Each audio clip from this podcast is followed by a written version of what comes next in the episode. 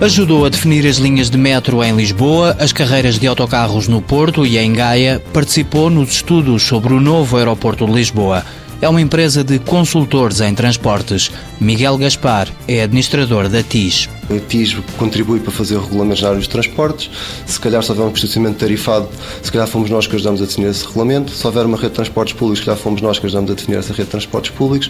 Se houver uma autostrada, se calhar fomos nós que ajudamos a dizer que a autostrada passava mais perto da localidade A e não da localidade B. A empresa também desenvolve projetos para a Comissão Europeia. Foi por aí que começou a internacionalização há cerca de 10 anos. Nós de facto contribuímos ativamente para desenvolver as melhores práticas a nível europeu e depois conseguimos transpor essas melhores práticas europeias para a realidade nacional. E essa foi a nossa aposta na inovação.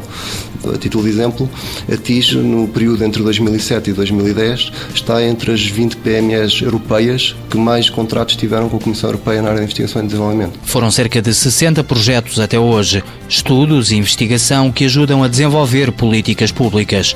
Mas como é que funciona? Basicamente, a Comissão dá um tema e depois as empresas podem propor desenvolver um tema de uma determinada forma. É muito flexível.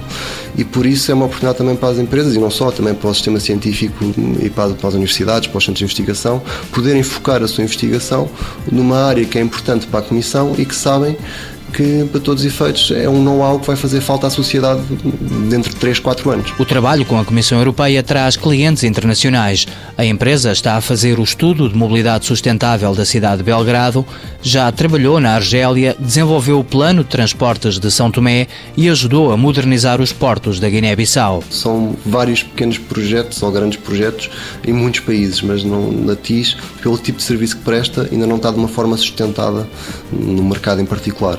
Esse, se quiser, é o nosso grande desafio de hoje. Maghreb, Palop, Brasil e América Latina são as prioridades. É muito mais difícil fazer isto sozinho, é muito mais fácil fazer em parcerias. E isto é algo que as empresas portuguesas por vezes são um bocadinho avessas, mas nós temos a experiência que temos mais sucessos em, em parcerias do que quando vamos sozinhos.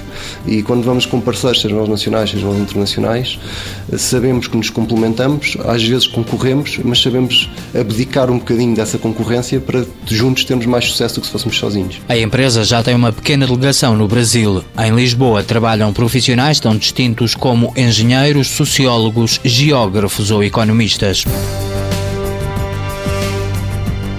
TIS, Consultores em Transportes, Inovação e Sistemas SA, fundada em 1992, 34 trabalhadores. Faturação em 2011, 2 milhões e 200 mil euros. Volume de exportações, 30%.